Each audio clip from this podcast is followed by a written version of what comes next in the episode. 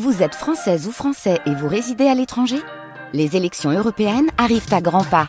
Rendez-vous le dimanche 9 juin pour élire les représentants français au Parlement européen. Ou le samedi 8 juin si vous résidez sur le continent américain ou dans les Caraïbes. Bon vote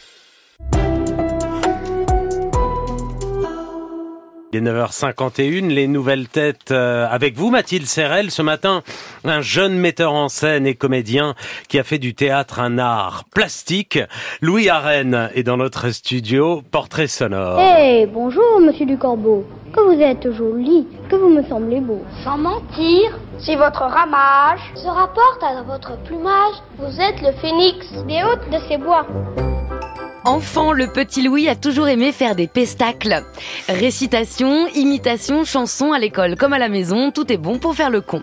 Sa première ovation remonte au CE1, CE2 sur le Corbeau et le Renard de Jean de La Fontaine, un vrai succès qui fonde en lui le désir de scène. Tout l'effort des peintres du XXe siècle est de voir et d'essayer comme ils peuvent euh, attraper la sensation plus directement sur le système nerveux.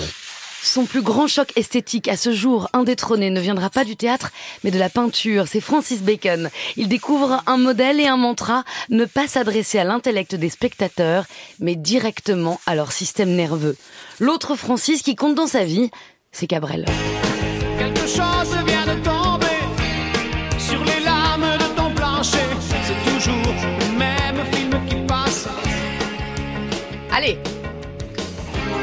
T'es toute seule au fond de l'espace. Y a personne devant. Personne. Métaphysique d'un tube, il aime tout Cabrel et le théâtre de Samuel Beckett aussi. Autre choc métaphysique lui aussi, du comique et de l'effroi, ce sera son nouveau mantra. Je ne vous conseille point de songer au mariage. Et je vous trouverai le plus ridicule du monde si, ayant été libre jusqu'à cette heure, vous alliez vous charger de la plus pesante des choses. Et moi je dis que je suis résolu de me marier et que je serai pas ridicule en épousant la fille que je recherche. C'est bien la scène qui est devenue son territoire d'expression totale. Avant de rendre au mariage forcé de Molière toute sa violence en 2022, on vient de l'entendre, il aura été l'élève du Beckettien Alain Françon au Conservatoire national, jeune pensionnaire et jeune metteur en scène à la Comédie Française auprès des plus grands et cofondateur de la compagnie Moonstrom.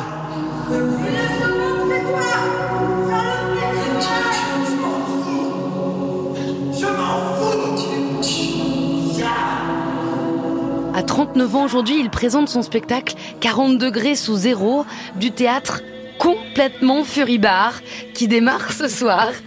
Louis Arène, j'ai envie de dire bonjour, bonsoir. Bonjour, bonsoir. Je sais pas où on habite avec vous, je sais pas quelle heure il est. Qu'est-ce qui vous touche chez les deux Francis Cabrel et Bacon? Euh, C'est vrai, j'avais j'avais pas remarqué effectivement qu'ils partageaient le même prénom. J'ai d'autres idoles, hein, mais Oui. c'est vrai que dans ces deux-là, euh, le grand écart, je trouve le grand écart assez intéressant. C'est quelque chose qui est euh, dans ma pratique toujours euh, euh, très, euh, qui me nourrit énormément de, de chercher les ce, ce- type de, de grand écart. Euh, bah, Francis Cabrel, euh, Francis Bacon, vous l'avez dit, c'est ce, bah, ce, ce, ce, rapport à la beauté, à la violence très particulier, l'ombre et la lumière qui sont toujours mêlés, et puis ce travail très instinctif aussi. Je crois que c'est quelque chose qui m'a nourri en tant que dans le travail euh, mais aussi vraiment dans le travail de théâtre, faire confiance à l'instinct, aux gestes primaires, aux gestes euh, euh, furieux. Euh, et Francis Cabrel, je sais pas, il y a une espèce de de, de, de, de, de lé- de légèreté, de candeur première et en même temps qui est toujours connecté à une forme de... Il regarde le monde quand même, Francis, je Mais trouve. oui, il fait de la métaphysique aussi à, sa manière. manière. Alors avec 40 degrés sous zéro, vous serez donc à Paris ce soir au théâtre du Rond-Point, puis à Lyon et Valence en février. C'est une pièce dont je lisais complètement barrée pour ceux qui font le dry January. Bah, c'est l'équivalent de 10 shots de vodka, donc je vous la conseille. Le montage de deux pièces en réalité euh, du dramaturge argentin des années 70, copie. Euh, si on devait faire un avertissement au public comme maintenant dans les Disney, Louis Arène, vous diriez quoi aux spectateurs?